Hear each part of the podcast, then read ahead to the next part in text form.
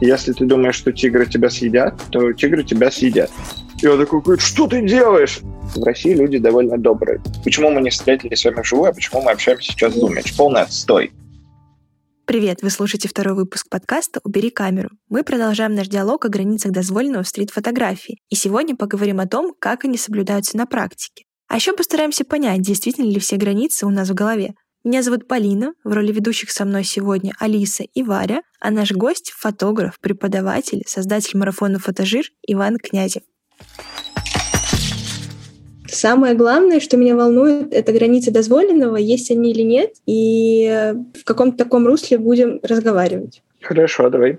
Вообще понятие стрит-фотографии, оно очень неоднозначное, и мы хотели спросить, что для тебя стрит-фотография, как ты для себя ее определяешь, а, это однозначный жанр или это то, что переплетается еще там с десятью жанрами, Воспринимаю как самый сложный жанр фотографии, потому что у тебя нет никакого клиента и нет никаких конкретных э, правил и рамок того, что тебе нужно сделать, у тебя нет задания, у тебя нет какого-то человека, который может сказать тебе, хорошо, ты это сделал или плохо, и ты, по сути, путешествуешь по абсолютно любым городам и улицам каких угодно мест, где угодно находящихся, просто снимаешь то, что тебя интересует. По сути, ты фристайлишь на ходу и импровизируешь. И это, с одной стороны, очень интересно, с другой стороны, очень сложно. И практика показывает, что стритовых фотографов за всю вообще историю существования фотографии, ну, таких великих, их очень мало. Гораздо меньше, чем портретистов, фашонистов и так далее. Мне кажется, здесь, ну, во-первых, с жанром связано, а во-вторых, связано с тем, что это такая достаточно альтруистическая штука, потому что сложно на этом заработать. И в большинстве своем люди, конечно, занимаются этим как своим увлечением или хобби, и им просто физически не хватает времени, которое они этому посвящают. А действительно крутые стритовые фотографы, они снимают по 10-12 часов каждый день на mm-hmm. протяжении там десятков лет. Поэтому э, для меня это такой способ медитации своеобразный и решения каких-то проблем психологических mm-hmm. и эмоциональных,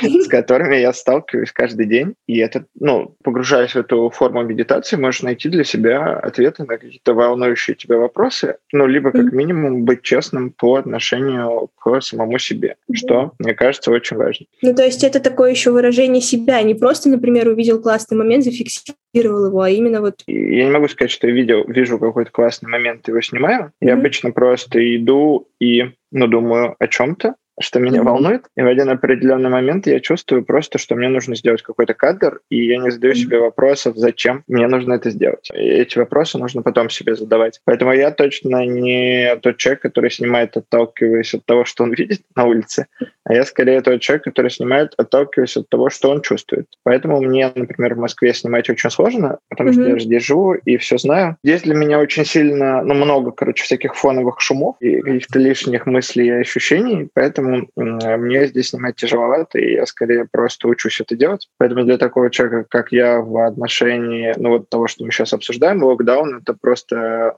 очень плохо, потому что я, по сути, связан по рукам и ногам. Ну, сейчас уже нет, а, в общем, в первичной своей стадии, да. И реально, когда никуда нельзя съездить, это для меня довольно тяжело. Но сейчас уже полегче. А по поводу того, что ты спрашивала, и границ дозволенного, все же границы у нас в голове. Мы сами себе придумали, что есть какие-то границы, и мы сами себе придумали какие-то конечно неприятные исходы, которые случатся, если мы там достанем камеру и кого-то снимем. И я бы к этому относился как к тому, что ты такая дрессировщица, и ты заходишь в клетку с тиграми. И если ты думаешь, что тигры тебя съедят, то тигры тебя съедят. Но мне кажется, что дрессировщики не думают, что тигры их съедят. Mm-hmm. Поэтому у них и нету таких проблем. Но если ты чувствуешь какую-то опасность, ну, в общем, у тебя есть какие-то страхи касательно того, что тебя кто-то там может стукнуть, ударить, тебе нагрубить и так далее, mm-hmm. самый простой способ — это пережить эту ситуацию. И я миллион раз видел со своими студентами, что пережив mm-hmm. эту ситуацию один раз, ты уже начнешь сильно спокойнее относиться к этому. Тем более, мне кажется, что в современной реальности, ну, у девушек,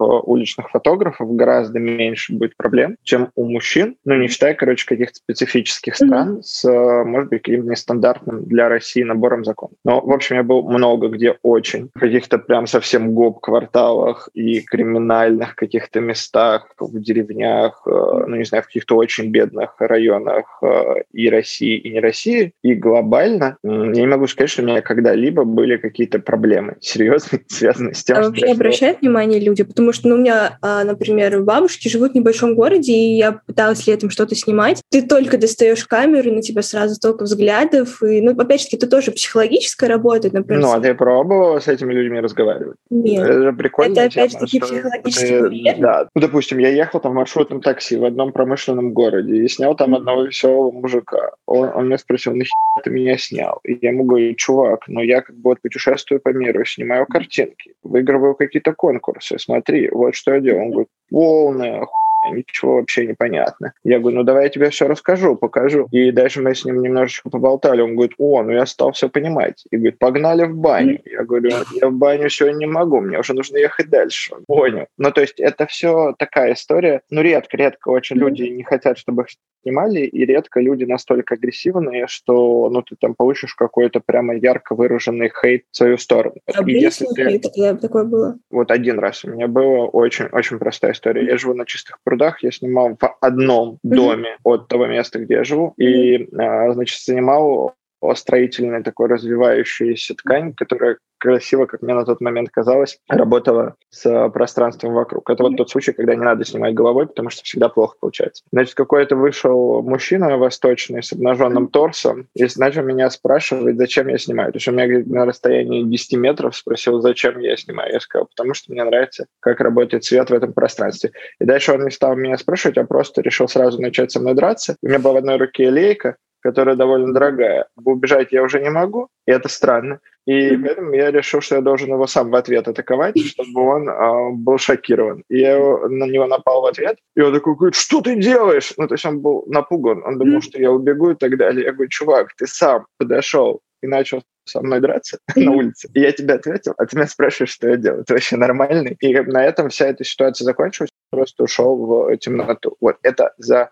все время, когда я снимаю, один был случай. И на Новокузнецкой, опять же, вот все случаи в Москве, смотри, и на Новокузнецкой, на станции метро, прямо рядом с метро, был какой-то смешной бомж, который подошел ко мне и сказал, что это его улица, и если я хочу на этой улице снимать, то я ему должен сейчас соточку отслюнявить в руки. Спрайт мяу. Сказал, чувак, э, эта улица твоя, но мы не будем платить, потому что мы делаем твою улицу лучше, и мы в нее привносим красоту. Он сказал, хорошо, и просто шел. То есть я воспринимаю это как какие-то такие приколы, но вообще все-все дикие истории я вообще пишу всегда. Писал в стритовом инстике, когда был, и рассказывал, в общем, там о всех э, штуках, которые со мной приключались, о всех диалогах. Я их обычно записываю, потому что для меня просто текст — это важно. Поэтому mm-hmm. я отношусь к этому как к каким-то ситуациям, которые я переживаю. Но а, справедливости ради я а, не снимал стрит конфликта в Дагестане или в каком-то очень агрессивном регионе исторически, где не принято, в принципе, делать ничего открыто. Вот это может быть интересно, можно отдельно поговорить, но мне кажется, что это скорее исключение из правил, чем правило. А вот почему, например, опять же таки говоря про Инстаграм, э, решил уйти с него и перевести, ну, перевести на основной? Это что-то в плане бренда, имиджа и так далее? Или это именно желание сейчас, или даже не то, что желание, а вынужденная мера как раз-таки потому, что локдаун и так далее? И нет, например, не, такого? Я вообще панк такой, я не думаю вообще о том, почему что происходит. Просто у меня есть достаточно большое количество разных проблем в голове, как и у всех людей. И базовая проблема любого коммерческого фотографа, который много снимает рекламы, надеюсь, что вы столкнетесь с такими или окажетесь в таком состоянии, может быть, сами, то ты делаешь очень много работы, которую, ну, как бы, она с тобой связана опосредованно, mm-hmm. но на самом деле и нет. То есть ты как бы выступаешь такими дорогими, квалифицированными руками, к которым mm-hmm. обращаются разные люди, чтобы эти руки сделали ну, то, что им нужно. И ты начинаешь немножко страдать на тему того, что ну, как бы жизнь течет, а время меняется, что-то там происходит. У меня, например, родился ребенок относительно недавно, и я стал думать о том, что ну, как бы время течет, а ничего такого про себя, чтобы, в общем, осталось у меня в голове, mm-hmm. я пока и не сделал, хотя давно снимаю. И посмотрев на свой Инстаграм, я подумал, что он очень коммерческий, и а, почему бы не перенести стритовые картинки, которые mm-hmm. я тоже люблю снимать в него, потому что это будет более честно и про меня, подумал я, и э, снес свой стритовый Инстаграм и, и перенес все картинки в обычный. А по поводу, например, фотожира, как возникла идея? Потому что, ну вот у нас сейчас, когда мы начинаем думать о проекте, у нас возникают какие-то идеи вовлечения аудитории и, например, там, возможно, какие-то способы, как показать, что можно снимать, можно искать, например, разные сюжеты. И иногда нужно начинать как раз-таки с каких-то ограничений, когда тебе дают какие-то водные данные, и ты уже начинаешь э, снимать. Ну, как бы у нас вот пока такая идея. От чего отталкивался ты, когда возникла такая идея, и почему вообще захотелось это сделать? Ну, сейчас, во-первых, появится приложение Фотожир уже mm-hmm. очень скоро. Во-вторых, он будет э, международным, а не только русским. Mm-hmm. Это тоже важно. И он, э, ну, это, конечно, про комьюнити в первую очередь. Второе, это про саморазвитие. Да? Mm-hmm. Ну, короче, все, что ты сказала, mm-hmm. это так. А как э, он появился? Очень просто, что на сегодняшний момент, ну, зная все учебные заведения, которые существуют в России и поработав ну, mm-hmm. плюс-минус во всех, я понимаю, что форма, ну даже при условии того, что курс мой, например, я его написал mm-hmm. от начала до конца,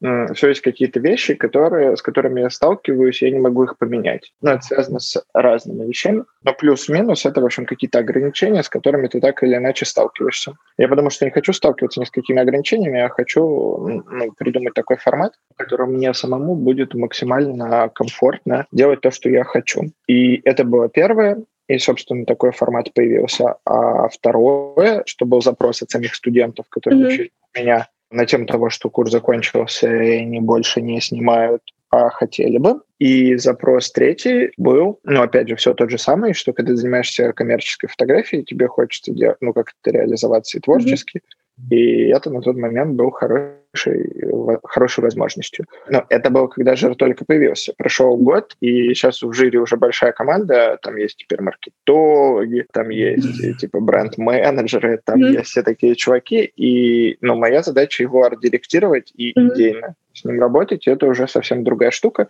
Ну, то есть я работаю там как арт-директор скорее. И он уже разросся до какой-то а... более-менее большой компании. Типа туда приходят чувачки, которые хотят платить деньги, какие-то клиенты, которые хотят что-то с ним делать. Но глобально я всегда буду топить за то, чтобы он не превращался в какой-то просто коммерческий продукт. А его основная задача, конечно же, тебе дать понять, что ты можешь снимать все, что угодно, и никаких ограничений у тебя нет. И они все у тебя в голове возвращаясь к началу нашего разговора. У нас, кстати, было на жире задание, на самом первом жире, это было что-то типа 2 января. Mm-hmm. Нужно было подойти к чувакам на улице, которых ты не знаешь. Это было важное условие. Сфотографировать их со вспышкой в лоб. То есть не просто подойти к человеку, а еще подойти и ему долбануть вспышачом в лоб 2 января. То есть какая-то там бабулька идет э, за подарками, и ты ее взял, схватил вспышечкой и ее помучил. В жире участвовало мало людей, и мы собирали у них прям фидбэк, нам было интересно. Они сказали, что да, да, было очень страшно, типа ноги mm-hmm. тряслись. И я подходил в результате, договаривался. Ну, там кому-то несколько раз отказали, кому-то нет, но в результате они находили своего героя, который готов был сниматься. Мало того, сейчас на э, моем курсе современной фотографии mm-hmm. я дам ребятам задание, разделив их по командам, захантить героя на улице, которого они mm-hmm. не знают, вот почувствуй разницу, подойти просто и сфотографировать, неважно, прямой камерой или втихаря человека, mm-hmm. и как бы расстаться с ним или договориться с ним о том, чтобы снять про него документальную историю, который, соответственно, он будет главным героем. И все команды таких героев нашли меньше, чем за один день. Причем там герои такие, которых ты не найдешь в жизни. Ну, то есть ты захочешь, вот дашь себе такую задачу, но найдешь, но явно не за один день. То есть там дядечка, у которого там 50 собак каких-то, он с ними гуляет по району, какая-то там дама с витилигой. Ну, то есть какие-то персонажи сами по себе, на которых ты просто не фокусировался, когда в жизни в обычной mm-hmm. существовал. Или когда вот ты продюсируешь, я тебе скажу, найди мне человека, у которого 50 Это собак, как, как ты будешь его искать? А то ты просто в метрошечке взял его, увидел, подошел к нему и говоришь, давайте сфотографировать. Причем чувак смешной, потому что он сначала думал, что, значит, они его хотят изнасиловать. Дядечка уже такой не первой свежести, mm-hmm. и как бы он себе, конечно, льстил, откровенно говоря. Но он думал, что, в общем, я хотел как-то с ним заигрывать, там, его ограбить mm-hmm. и так далее. Потом он понял, что нет никакой опасности. Говорит, девчонки, давайте выпьем водки. Они такие, мы хотим тебя поснимать mm-hmm. только. Вот, то есть, ну, у них, короче, там тоже куча своих приколов всяких у героев. Mm-hmm. И мне кажется, отчасти в этом и заключается успех, например, какого-нибудь Дмитрия Маркова, потому что у него очень хорошая выборка по самим персонажам. То есть, во-первых, он хорошо композицию чувствует, понятно, кадры и так далее. Если, например, мы с тобой поговорим о том, знаешь ли ты много фотографов в России, которые снимают Дмитрий Марков, то список там довольно короткий, поверь. И это связано с тем, что он не боится находиться с людьми в диалоге, потому что, пережив все эти вещи, которые он пережил в своей жизни, он понимает, что, ну, короче, то, что ты считаешь плохим сценарием, это на самом mm-hmm. деле даже не неплохой. Вот. А это просто, ну, какая-то базовая история. Поэтому мне кажется, что вот это ограничение, особенно у молодых ребят, оно mm-hmm. все в голове. Ну и вообще в целом я сталкиваюсь, ну, я сейчас стараюсь побольше общаться с разными молодыми людьми, которые сильно моложе меня, чтобы тоже mm-hmm. вечно быть молодым. Это моя концепция. И, значит, э, взял себе по этому поводу ассистентку 17 лет, чтобы она меня учила уму-разуму. И вот я, конечно, понимаю, что, ну так, просто по ощущениям, да, без конкретики, что, конечно, очень много каких-то лишних страхов совершенно в голове, mm-hmm. которые, ну, не проверены опытом, а просто как будто бы это вот так, и все. А на самом деле, ну, пока что ты это не проверишь, это и будет просто твоя гипотеза. Вот. На самом деле люди, конечно, добрее, чем кажется на первый взгляд. И я думаю, что, как вот сейчас странную вещь скажу, но мне кажется, что в России люди довольно добрые, глобально. Практически mm-hmm. во всех местах, в которых я был, они мне казались очень душевными и глубокими. И это, мне кажется, важная такая штука. Я был в разных странах, с разными людьми общался, но вот такой глубины заплыва, как здесь, я не встречал, мне кажется, нигде. Причем это могут быть какие-то там совершенно, на первый взгляд, неглубокие персонажи, типа какого-нибудь дядечки, который управляет катамараном. Но mm-hmm. когда ты с ним начинаешь говорить, ты можешь, ну, окей, может быть, он не, не очень хорошо говорит или не очень хорошо формулирует свои мысли, но если ты чуть-чуть себе дашь, ну, что называется, установку расшифровать, то ты можешь получить какие-то очень мощные и классные инсайды и это такая важная штука. Поэтому ну, я это воспринимаю еще не только как съемку, но и как возможность познакомиться с какими-то прикольными и новыми людьми. Сюда нужно, конечно, добавить то, что, конечно, надо уважать законы той страны, куда ты едешь, немножечко читать и анализировать. Предположим, у меня есть друг, он снимал в Южной Африке, в ЮАРе он снимал, и он зашел на территорию какого-то чувака, ну, просто чтобы сфотографировать. В России, как бы, ну, что, ты зашел на участок, и сфотографировал там какую-нибудь композицию, которая тебе интересна. А чувак без лишних слов просто выстрелил в него из дробовика, потому что там не принято заходить mm-hmm. на чужие территории. И как бы если ты в Америке, например, в каком-то южном штате, ну, таком отшибленном, идешь на чужую территорию, то тоже есть большая вероятность того, что в тебя выстрелят из дробовика. И это очень частая история, что люди просто не готовятся, ну, что называется, теоретически, да, плохо знают матчасть и сталкиваются с какими-то проблемами, которые отсюда вытекают. То есть поймите меня правильно, но если вы в Бразилии приходите на фавелы и хотите там что-то поснимать, это может быть очень клево, но есть вероятность того, что вы не вернетесь в свой милый mm-hmm. отель. Бы эти риски, их mm-hmm. нужно учитывать и для себя понимать, как бы ок тебе это или не ок. То есть если тебе это ок, и ты понимаешь, что, mm-hmm. ты можешь не вернуться, это одна история. Если ну, ты боишься этого, то не нужно этого делать. Но я думаю, что в России, ну так по моим ощущениям, нет таких мест, не считая конкретных, ну так скажем, этнических регионов, где вы с такими местами, с вашими вот милыми лицами можете столкнуться? Все-таки все равно это, опять же таки, внутренние какие-то, вот, не знаю, мои, может быть, убеждения, потому что вот мы уже как раз разговаривали, там на втором курсе мы снимали учебный проект, и мы снимали там в электричках, и в заряде, ну, в общем, мы снимали прям в лоб людей, и мне не казалось тогда это чем-то странным, ну, то есть я понимала, что мне нужно снять задание, я понимала, что мне только эта какая-то концепция подходит,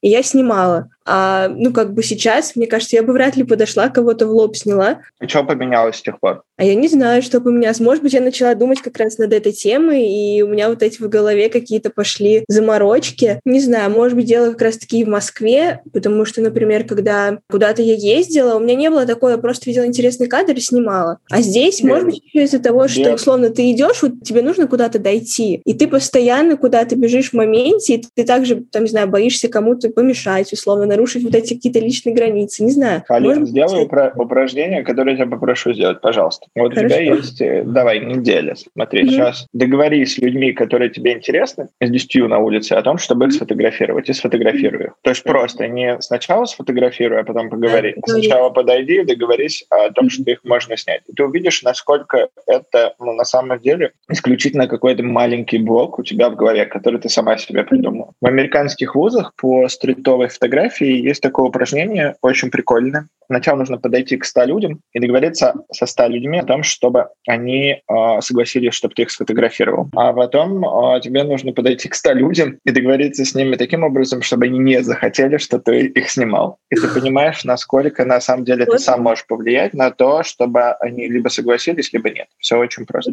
Так, а у девушки Варвары была поднята рука. Я просто разделяю в какой-то степени Полинины чувства по поводу того, что почему-то по какой-то необъяснимой причине тебе становится страшно фотографировать людей и общаться с людьми незнакомыми тоже. То есть это получается все э, решается с помощью практики, нет другого пути. Или сначала Слушай. ты должен пройти какой-то этап подготовки, посидеть, подумать, поговорить со своим психотерапевтом, и только после этого уже идти все снимать. Мне кажется, что вообще в целом поколение э, современное это поколение людей, которые сидят за компом очень много и мало, в принципе, разговаривают живую. И в этом есть определенная такая проблема, которую ты не можешь игнорировать. Ну, то есть она существует, и она довольно большая, что у тебя особенно с э, локдауном, но на самом деле и до локдауна это было так, вот, что ты очень много проводишь времени за компом. То есть почему мы не встретились с вами вживую, а почему мы общаемся сейчас в Zoom? Это же полный отстой. То есть мне гораздо было круче общаться с вами вживую, потому mm-hmm. что я ну, такой человек, для которого супер важны там всякие внутренние вибрации и все такое. Я просто сейчас их чувствую, ну так, знаешь, типа на 3% от 100. То есть онлайн-съемка — это не твоя история? То, что вот это ну, все было через я... Zoom?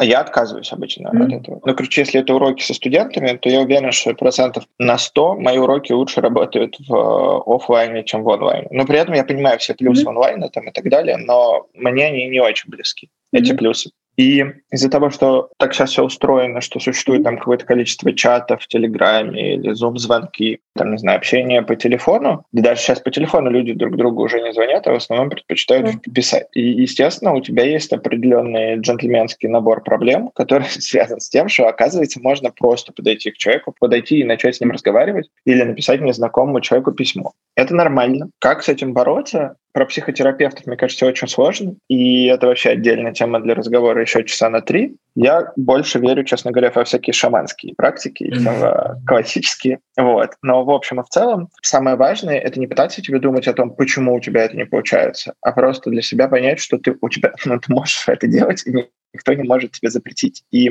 в этом есть определенная прелесть и интерес потому что, заходя в это общение, ты никогда не знаешь, чем это закончится. Ну, как в рэпе, грубо говоря, ты можешь заучить текст, написать его и прочитать под минус, а можешь просто начать фристайлить на улице, и когда 10 человек это начинают делать, никто не знает же, чем это закончится, как джазовые музыканты. В этой энергетике есть весь кайф. Кайф в импровизации. И здесь у тебя тоже есть кайф в импровизации общения с людьми, которые mm-hmm. ты не знаешь. Потому что понятно, что если вы друг с другом что-то будете обсуждать, вы уже друг друга давно знаете, у вас есть там какой-то спектр тем, которые вам интересны, и вы определенным образом выстроили ваше общение mm-hmm. и так далее. Но выстроишь ли ты таким образом общение с водителем дрезины в Тагиле? Не уверен, потому что у него немножко другой фол. И это прикольно. Потому что ты как бы из этого выносишь очень много всего интересного и немножко подостываешь ко всей этой капиталистической, капиталистической гонке, я бы сказал. Да? То есть ты понимаешь, что на самом деле есть вещи, ну, такие очень важные и очень простые, а ты даже об этом не думал, потому что ты живешь, ну, там, там где ты живешь, существуешь по тем правилам, по которым существует это место, и так далее. И это такая важная штука для меня и был ну, таким мощным открытием гораздо в более позднем возрасте, к сожалению, чем в вашем. И я, ну, может быть, даже немножко жалею, ну, не немножко жалею, но просто мне сейчас кажется, что круче было бы, если бы я начал снимать стриток чуть раньше, чем я начал mm-hmm. снимать. С другой стороны, а, получилось как получилось. Плюс сюда, плюс сюда, конечно, добавляется идея того, на какую камеру вы все-таки это снимаете. Скажем, если Варвара будет с маленькой мыльницей, то она будет таким туристом-олигофреном. Если Варвара будет с каким-то мощным Canon или Nikon, mm-hmm. то, ну, конечно, ты сразу автоматически будешь проходить по критерии обычного человека в сознании какого-то профессионального фотографа, он будет задавать себе вопрос, а зачем Варвара это делает, где она будет использовать, если, конечно же, она отправит их на порно-сайт. Плюс, конечно, ну, глобально лучше не снимать чего? Людей в форме лучше не снимать. Да, я как раз хотела спросить Но, про табу какие-то там. Ну, грубо говоря, я могу снимать людей в форме, потому что у меня есть какая-то позиция по этому поводу. Mm. Вам лучше, если у вас какой-то конкретной позиции нет, этого не делать, потому что это заканчивается плохо, да? Но это опасный сюжет. Да, по идее, же можно, по-моему, снимать при исполнении. Нет, нет, нет, нет. Нет, нет, нет, нет, нет, нет. Можно, но в определенных ситуациях, и они там довольно-таки конкретно описаны. Просто так э, делать ты этого можешь, если у тебя есть удостоверение сотрудника пресс-службы. Это важно. Вообще лучше людей в форме без лишних, э, ну, на то причин, там неважно каких, не снимать. Второе. Э, естественно, всяких уроженцев восточных регионов, агрессивных, понятно, на свой страх и риск. Самое важное, лучше не снимать маленьких детей, да. если вы не понимаете, зачем вы это делаете тоже странно. Я, например, супер легко отношусь к тому, что кто-то что-то будет снимать. Например, если какой-нибудь потный дядька 50 лет в жилете будет снимать мою дочь, но я не могу сказать, что там я буду как-то очень зол. Мне это будет точно неприятно. Если все-таки вы решили, что вы уже будете снимать какой-то из этих сюжетов, самое глупое, что вы можете сделать, я бы сказал, что это вообще ко всем сюжетам относится, это снять и попытаться убежать оттуда. Вот это самое глупое, что может быть. Mm-hmm. Зачем, вы, зачем это делать? То есть ты просто снимаешь, остаешься на месте ты не пытаешься уйти от человека, который видит, что ты его снимаешь. Потому что согласитесь, что если вы со стороны видите, что вас кто-то снял и убегает, это воспринимается несколько хуже, чем если вас кто-то снял и остается на месте. Это такой важный момент, поэтому меня немножко, конечно, удивляет вот эта история, что фотографы пытаются нажать на кнопку и быстренько куда-нибудь mm. бежать. Я скорее за прямую фотографию, прямой контакт, и на улице я никуда не убегаю, остаюсь все время стоять до конца. Если человек ко мне подходит и спрашивает меня, я с ним разговариваю, не пытаюсь никуда скипнуть. Вообще. Если он попросит удалить? Удалю. Но mm-hmm. это же его право. То есть зачем мне его мучить лишний раз? И я ему покажу картинку, мы обсудим ее. Но обычно в моей практике они все просят, и мы еще их потом скидывать. Это тоже отдельная тема для разговора. Тебе нужно ввести заметки в телефоне с mm-hmm. идеей того, что там, например, дядечка на зеленой стене, имейл, там, не знаю, Angel, три шестерки, э, собака Яндекс, а дядечка, значит, на плоту это какой-нибудь там новый чувак, Владимир 36. И им потом нужно эти картинки скидывать. Еще периодически тебе пишут, интересуются тем, что происходит. Ну, то есть ты, короче, с ними неизбежно в таком диалоге находишься уже потом пожизненно. Может быть, даже с кем-нибудь можно и подружиться. Ну, в общем, суть в том, что важно именно на диалог выходить с людьми, да? Это мой метод. Вот, да. Наверное, существуют еще какие-то другие, судя по тому, что говорят чуваки из Магнума. Глобально все сводится к тому, что ну, есть такой в психологии э, такая теория, что все люди делятся на две группы. Это зеркало или окно. Ну, mm-hmm. если мы про фотографию говорим. А по-другому в русской интерпретации есть строитель и наблюдатель. И mm-hmm. вот ты должна решить, кто ты. И ты наблюдатель, тогда ты как бы фиксируешь то, что происходит вокруг. Тогда, очевидно, тебе вмешиваться не нужно. Это, например, Алекс Веб. Если мы говорим о уличных фотографах, или какой-нибудь Мэтт Стюарт, допустим, mm-hmm. из современных, или какой-нибудь Джоша Джей Джексон из каких-нибудь тоже mm-hmm. современных. А вторая категория, что, что ты строитель. Ну, вот в этой категории наблюдатель это зеркало, да, ты зеркалишь то, что ты видишь. То есть, по сути, ты отражаешь то, что в тебе отразилось. Простите за тавтологию. А если ты окно, или если ты строитель, то ты людей приглашаешь посмотреть себя, и посмотреть на то, что ты придумал. Тогда ты можешь, например, сказать, слушай, Варя, давай мы тебя сейчас сфотографируем. Ну что ты такая зажатая? Разожми руки. И ты начинаешь как бы с человеком говорить. Короче, это уже не документалистика, это следующий level, да, который mm-hmm. называется mockumentary, когда ты как бы э, фиксируешь, но вмешиваешься и можешь вносить какие-то правки, корректировки, и у тебя уже получается такой интересный жанр, когда ты вроде встретил человека на улице и видишь его первый раз, но сессия ваша выстраивается по принципу того, что ты уже как будто бы его давно знаешь, и вы договорились об этой съемке. Это тоже очень прикольный момент. Мне в последнее время так интересно снимать моду, когда ты как бы не вмешиваешься в стиль напрямую, а просто договариваешься с героем, который тебе нравится, как выглядит, о том, что ты их поснимаешь в моменте, но при этом вмешиваешься в место, где ты их снимаешь, в поузинг, где ты их, ну, когда ты их снимаешь. Это все происходит в контексте одной или двух минут, же этих героев есть какие-то свои дела, они куда-то спешат, и, очевидно, а, им не до тебя. Это mm-hmm. интересно. В похожей манере, если вам будет интересно, посмотрите, снимает э, классная девушка-фотограф, вы навряд ли ее знаете. Ее зовут Клементина Шнайдерман. Я тебе скину ссылку на нее сейчас в Facebook. А вот, например, что-то еще из стрит-фотографии там перешло в какие-то другие работы, именно подход, может быть, или какое-то видение. Потому что для меня стрит-фотография — это действительно какая-то, ну, условно, сборная солянка. Она все в себя включает. Нельзя определить, что ты снимаешь только портрет или еще что-то. Ну, то есть, например, ты снимаешь кого-то на улице, и вот опять же таки, если ты договариваешься с человеком, и ты снимаешь, например, его портрет, это вот расценивать как стрит-фотографию или уже просто отдельно портрет, ну, как бы для меня действительно вот это очень сложно определимое что-то, и что-то перенимаешь именно из стрит-фотографий в другие а я, дум, я думаю, что ну, тут э, принципиально важный момент, что не стрит-фотография в себе собрала все остальное, а скорее наоборот. Это раз. Ну, если мы говорим от, от современной реальности, отталкиваясь. Раньше было по-другому. Второй момент. Я не понимаю, зачем и для чего имеет смысл делить на жанры, потому что ну, прикол современной фотографии заключается в том, что все жанры перемешались. То что есть современная фотография? Это есть твое некое творческое высказывание, откровенное и максимально честное, твое по ну, какой-то волнующей тебя теме. А что тебе для этого нужно, это уже скорее вторично. Ну, то есть, окей, если мне для этого нужно снять портрет в документальной манере, значит, это будет так. Если мне для этого нужно снять портрет плюс натюрморт, значит, это будет так. Жанры в данном случае, они вторичны, а первичны все-таки направление в целом. И глобально, ну, мысль, которую ты в это закладываешь, и дальше уже форма, которая тебе нужна для того, чтобы это рассказать. К сожалению, проблема заключается в том, что мало кто из фотографов думает, в большинстве своем формы им более чем достаточно. Поэтому часть картинок очень пустых. Про них можно сказать красивая фоточка. Mm-hmm. Но мы живем в такой реальности, где в ленте Инстаграма мы видим миллионы красивых фоточек каждый день, и это очень обесценивает их. И mm-hmm. они превращаются в такое неприятное слово, которое называется контент, потому что оно очень обесценивает любую работу, которую ты сделал. И в этом отношении я скорее думаю, что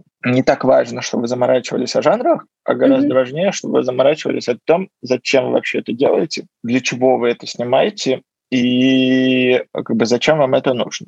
Но это, на самом деле, для меня интересная тема для разговора, потому что я тоже об этом много думаю. Вы мне можете сами рассказать по очереди, или кто захочет, что для вас современная фотография. То есть, если мы говорим, например, про современную фотографию, то как бы вы ее для себя объяснили. Ну, не как-то суперсложно, там понятно. А вот если представить себе, что я самая тупая ваша подружка или друг, неважно, без сексизма, да, и как бы вы мне это объяснили простыми словами, мне интересно. Ну, смотри, вот у меня нету такой ситуации, что я захотела и пошла что-то снимать. Мне сложно вот с этими сюжетами, возможно, работать. И когда нам дают задание снять, например, светотеневой портрет предмета, и я стою в 2 часа ночи, у меня выключен свет на кухне, и у меня стоит телефон с фонариком, а, параллельно я разговариваю с подругой по фейстайму, и я снимаю тень от вилки на яйце, для меня вот это круто, то, что я могу уйти от каких-то привычных сюжетов, при этом я ищу какие-то именно выстраиваю новые истории с предметами. Или когда я вроде как с длинной выдержкой снимаю, но я снимаю цветы, то есть что я вообще не люблю снимать. Я не люблю снимать цветы, я не люблю снимать на длинной выдержке, но здесь для меня вот это все объединилось, и я тоже уже какие-то новые истории создаю, которые я раньше вообще не могла там создавать. И для меня, наверное, это вот эта современная фотография, именно какой-то мой внутренний подход и моя попытка найти себя, найти то, что мне интересно, понять вообще, в какую сторону там я хочу дальше двигаться, и, возможно, там, я не знаю. Ну, то есть это возможность не останавливаться, а именно пробовать, не зацикливаться, что ты там только портретный фотограф, uh-huh. да, и ты снимаешь только в студии. А еще очень круто, что я могу снимать просто там, приклеить футболку к стене а, малярным скотчем и поставить настольную лампу и снимать так. И я не говорю о том, что мне там нужно какое-то студийное оборудование или еще что что-то, а просто снимаю вот... Смотри, а теперь важная штука mm-hmm. такая. Вот когда ты рассказываешь об этом, ты рассказываешь со стороны ну, технологии, что mm-hmm. там тебе нужно снять вилку, и на ней так лежит тень. Или там ты решила снять футболку вот таким образом. Ну, то mm-hmm. есть ты как бы рассуждаешь как коммерческий фотограф. У тебя есть всегда задача. Ну, неважно, mm-hmm. насколько она творческая и дикая, но у тебя всегда есть какое-то задание. А теперь представь себе, что ты выходишь mm-hmm. на улицу, у тебя безграничный набор возможностей, у тебя безграничный набор ощущений, у тебя есть камера, у тебя есть технический прием системы все те же самые, которыми ты пользуешься. Ты можешь взять фонарик с собой, можешь пойти ночью с лампой на улицу. Все то же самое. Но как бы у тебя нет то, что называется хозяина, и ты сама придумываешь, чего ты хочешь сделать. Конечно, это супер круто, потому что у тебя нет никаких ограничений, и ты абсолютно свободна, но в то же время это очень сложно, потому что тебе страшно, и ты начинаешь цепляться за все первые ассоциации, которых просто очень много в стрит-фотографии. Поэтому и мало классных фотографов, которые снимают стрите. Круто, девчонки, а вы что скажете? Алиса молчит целый день. Да, я просто меньше имею отношение к фотографии, э, чем ребята, поэтому у меня не было особо вопросов, я слушала. Но сейчас я задумалась и поняла, что, наверное, для меня, как для больше как зрителя, современная фотография — это эксперимент. Мне кажется, что ну, все мои знакомые, которые снимают фотографию, занимаются ей профессионально или непрофессионально, или они, наоборот, подходят к этому именно как художники, они как будто экспериментируют что-то и что-то изучают. То есть как будто фотография сейчас — это не просто способ, ну, получить картинку, которую ты хочешь, или что-то ей рассказать, а способ что-то как-то изучить в себе uh-huh. предмете, uh-huh. который ты делаешь. Так, неплохо. А, так, а Варвара чем порадует нас? Вообще, я, если честно, не знаю, что такое современная фотография, потому что я не разделяю фотографию на какую-то современную и несовременную, получается, современную и устаревшую. Мне кажется, она в целом едина. И uh-huh. действительно есть какие-то, наверное, жанры, но вот это все опять же исходит от тебя. И сейчас, думаю, можешь снимать все, что хочешь. Наверное, это будет современная фотография, потому что это происходит сейчас. Вот. Uh-huh.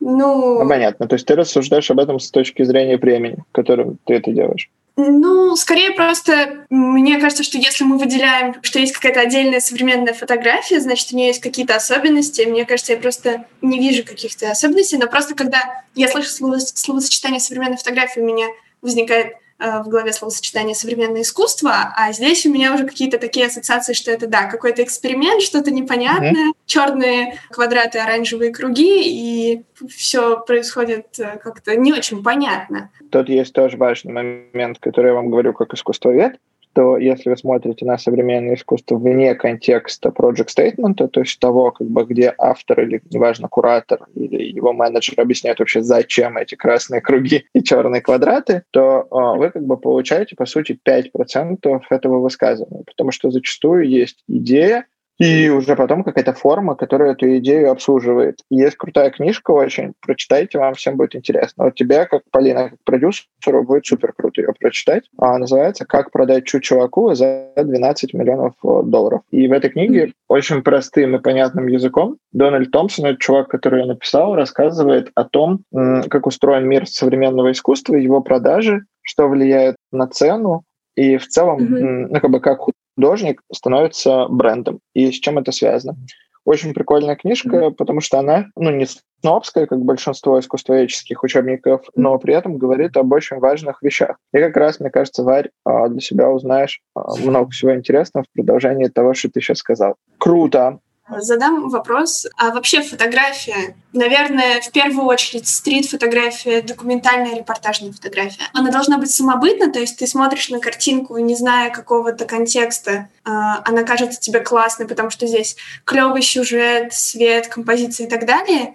Или, ну просто вот, допустим, мне кажется, у некоторых чуваков из Магнума бывают там, допустим, просто фотографии каких-то знаменитостей или, допустим, каких-то событий, когда ты просто очутился в моменте, где что-то происходит, снял это, и людям кажется, что это имеет ценность просто потому, что это там какое-то необычное событие, но именно сама uh-huh. картинка не выглядит какой-то супер выдающейся. Но ты же понимаешь, что у любого фотографа, неважно, из Магнума он или нет, есть хорошие картинки, а есть не очень. Ну вот, э, мне просто интересно именно, насколько фотография должна сама по себе быть крутой, или все-таки там, допустим, важен контекст? А. Контекст очень важен для клиента и для людей, которые тебя заказывают как фотографа на это мероприятие, потому что, очевидно, они же хотят, чтобы ты его запечатлел так, как они этого хотят. А для фотографов в целом событие тоже важно, потому что, имея такую фотографию в портфолио, а, ты даешь зрителю или клиенту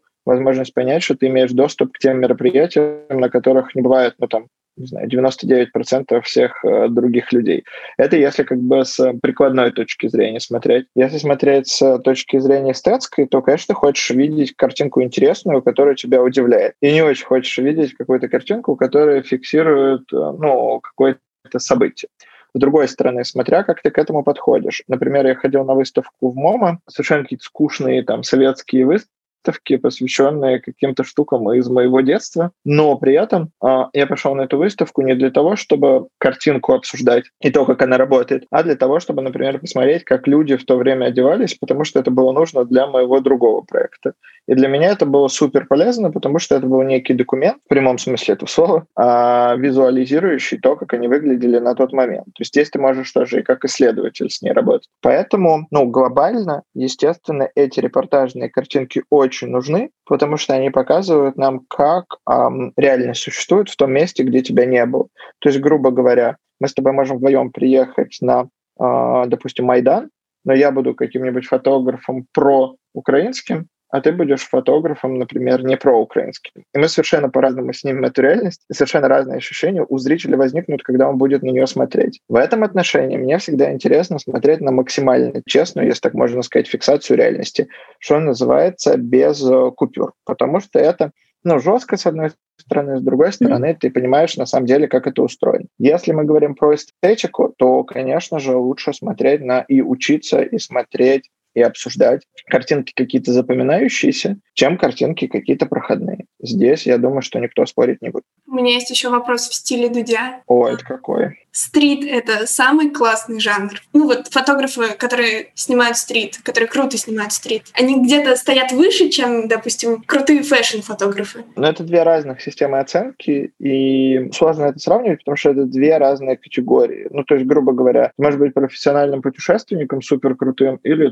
топовым финансистом. Что лучше? Сложно это сравнить да, но для каждого это будет своя система ценностей. Поскольку я нахожусь в двух категориях так или иначе, я могу сказать, что по моим ощущениям, конечно же, все фотографы коммерческие, они гораздо более снобские.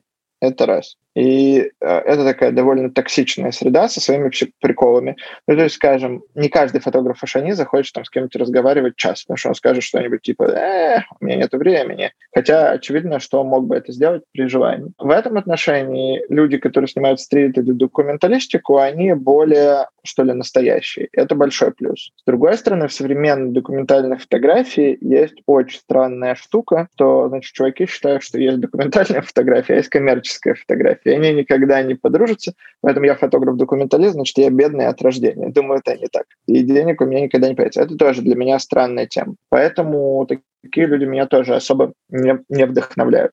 Отвечать на твой вопрос мне сложно, потому что мне кажется, здесь нету какого-то одного конкретного ответа. Но я могу сказать точно, что для меня стрит-фотография — это более сложный жанр. То есть он не клевый, потому что само по себе определение какое-то странное, ну, в стиле Дудя, кстати. А, он просто непростой. То есть для того, чтобы понять, как он работает, тебе нужно очень большой уровень насмотренности иметь, очень большой. И тебе нужно, то есть ты хочешь сделать какие-то свои картинки, то очень глубокое исследование провести над самим собой, что тебя волнует, в каких состояниях тебе комфортно снимать, в каких нет и так далее. В фэшне, если мы берем среднюю температуру по больнице, то степень погружения она меньше. С другой стороны, если ты берешь гениальных фотографов, фашонистов, коих довольно много на самом деле в мире, то это люди, конечно, очень хорошо и тонко чувствующие одежду.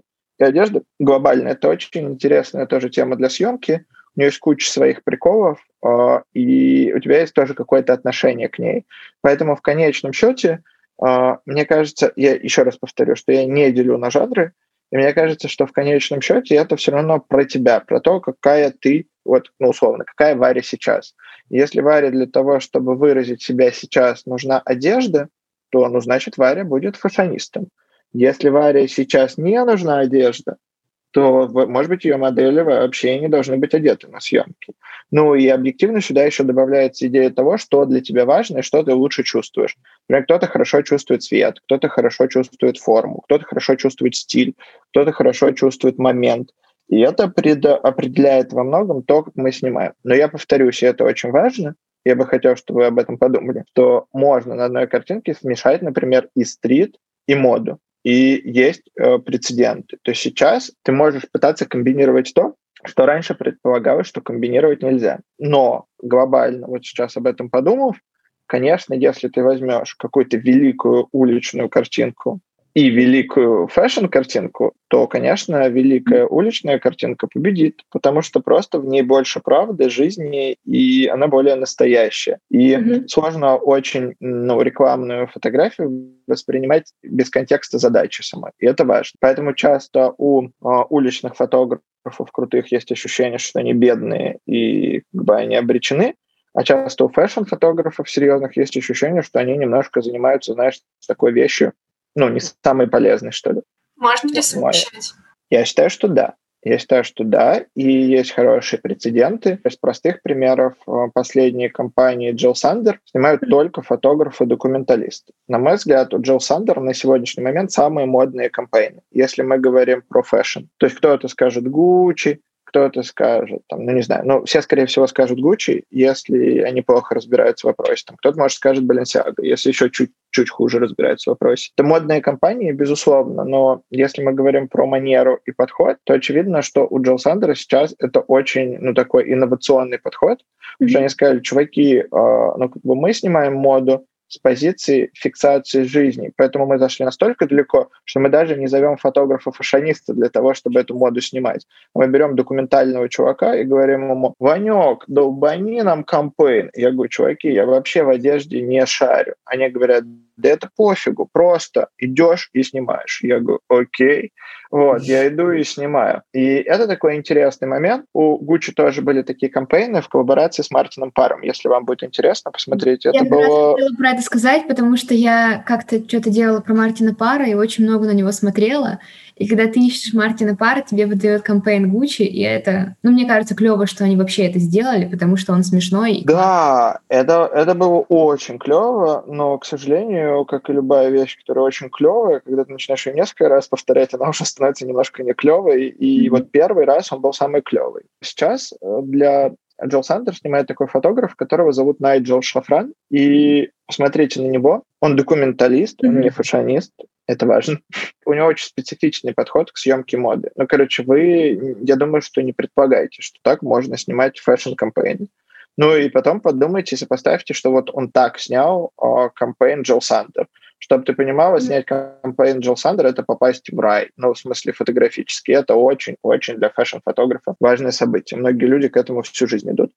Э, если сюда добавить еще какие-то современные обложки журналов, если сюда добавить вообще в целом современный контекст, то он, конечно, в меньшей степени про постановку и про такой жирный fashion в плохом смысле этого слова, а в большей степени, конечно, про жизнь и про такую честность, в том числе и в моде. Да, на одежде бывают заломы, да, она не всегда хорошо сидит, иногда у тебя есть жир, там, ну и иногда, скажем, ты можешь не очень аккуратно накрасить помадой губы, и часть этой помады останется у тебя на зубах, или в них может застрять кинза, и вот эти вот моменты, они все делают fashion более приближенным к жизни, и ты понимаешь, что это история про тебя. С другой это стороны... Круто. Мне нравится то, что это в такую сторону начало двигаться сейчас. Да, этого все больше. Если вы будете смотреть на современное м. агентство, то вы увидите, что все больше в агентство берется фотографов не с коммерческим бэкграундом. Это интересно. Если вы будете mm-hmm. смотреть на Magnum, то там все больше появляется фотографов-фэшионистов, у которых есть свои fashion-проекты, что интересно. Это вообще почти вся молодая обойма Magnum. Там человека три, но они все имеют отношение. Ну, надо понимать, что все, кто в списке на сайте заявлен, да, там больше 50% уже умерло, что немаловажно. Mm-hmm. Вот, поэтому мемориальная доска во многом. Вот, но, типа, челы, которые еще живы, они увлекаются тоже этой фэшн-историей. Им это интересно. Уже тоже довольно тупо, если ты снимаешь знаешь про жизнь, согласись, сказать, что мода мне не интересна. Но мода — это неотъемлемая часть жизни, поэтому ты с ней неизбежно будешь сталкиваться, так или иначе. Mm-hmm. Вот, поэтому мне кажется, что, конечно, можно, но тут очень важно все-таки это все через себя пропустить, и чтобы это было про тебя. Короче, как правило, те фотографы, которые находят эту формулу, они добиваются успеха и, что называется, обретают свой вот этот уникальный визуальный язык. Если вам интересно, то я считаю, что у меня нет моего индивидуального визуального языка. Вот Чего? можете так и, и зафиксировать. Потому что это связано с тем, о чем я говорил в начале, что когда ты снимаешь mm-hmm. много коммерции, то ты как бы мыслишь немножко со стороны клиента и со стороны оказания услуги, но ты не мыслишь со стороны того, как бы ты сам это делал если бы этого клиента не было. Это на самом деле довольно большая проблема у очень многих фотографов, кто снимает коммерцию. Просто кто-то об этом может сказать в открытую, кто-то нет. От людей зависит исключительно. Но я сейчас с этим работаю. А душой ты коммерческий фотограф или стрит-фотограф? Слушай, мне кажется, что в душе какой-то очень мрачный такой чувак, э, прям такой очень мрачный чувак, э, которого волнуют какие-то темы, которых обычно, обычно вообще не принято разговаривать в целом. Ну, знаешь, как такой человек, который приходит на праздник, и он что-нибудь скажет, и все такие, и, и все. И как бы все говорят, ну пойдемте покурим. И такая пауза, все идут курить, там как-то отходят от этого, потом опять приходят, сам положили оливьехи, и я опять что-нибудь скажу, и все опять такие... Вот, и, ну, э, это так, но внутри, мне кажется. Mm-hmm. А так, ну, ну, короче, все мои хорошие друзья называют меня такой меланхоличный шутник. И я думаю, что в большей степени все-таки я режиссер. То есть, ну, для меня принципиально важно строить кадр, а где это будет происходить на улице или нет, это уже не так важно. Mm-hmm. Но в целом я люблю какие-то истории и люблю всякую дичку, каких-то смешных дурачков, которых нахожу. Ну, они еще притягиваются же к тебе, что mm-hmm. ты хочешь, они к тебе всегда приходят. Вот, и в целом ну да, это немножко социолог с камерой, типа, но еще строитель. Мне кажется, я еще, короче, не копался в своей душе, я не могу тебе... Давай через год об этом поговорим. Мне кажется, социолог с камерой звучит отлично. Да и режиссер тоже. Можно писать э, в шапке в Инстаграме социолог с камерой. Да, но у меня там повеселее вроде написано. Недавно я участвовал в одном тендере, где у человека было приписано, что он фотограф и массажист. Я подумал, что это красиво. В целом прикольно, когда ты фотограф и массажист. Смотри, топ-5 советов. Да, супер. Первое. Не беритесь никогда за то, что вам не нравится, или то, что вам кажется, что вы сделаете плохо. Даже если вам за это заплатят очень большие деньги. Это первый совет. Это всегда плохо заканчивается, по моему опыту. Например, я не люблю снимать свадьбы, и снимал два раза в жизни, и это была очень большая ошибка, но это было очень давно. И мне предложил, например, клиент миллион, сейчас не шучу, миллион рублей за то, чтобы снять свадьбу. А я сказал, чуваки, но я ее не сниму, поэтому я просто отдаю этот заказ и отдал другому человеку. Ну, считай, миллион рублей. И вообще не жалею об этом нисколько, потому что я до сих пор считаю, что это важно важно. Если вы берете за все подряд, то вы просто растворяетесь во всем этом, и в конечном счете ну, ничего не остается. Ну, то есть как бы в моменте вы как будто бы получаете деньги, за них получаете какие-то блага, но в долгосрочной перспективе вы остаетесь с носом. Поэтому надо браться только за то, что вам интересно. Mm-hmm. Это первое.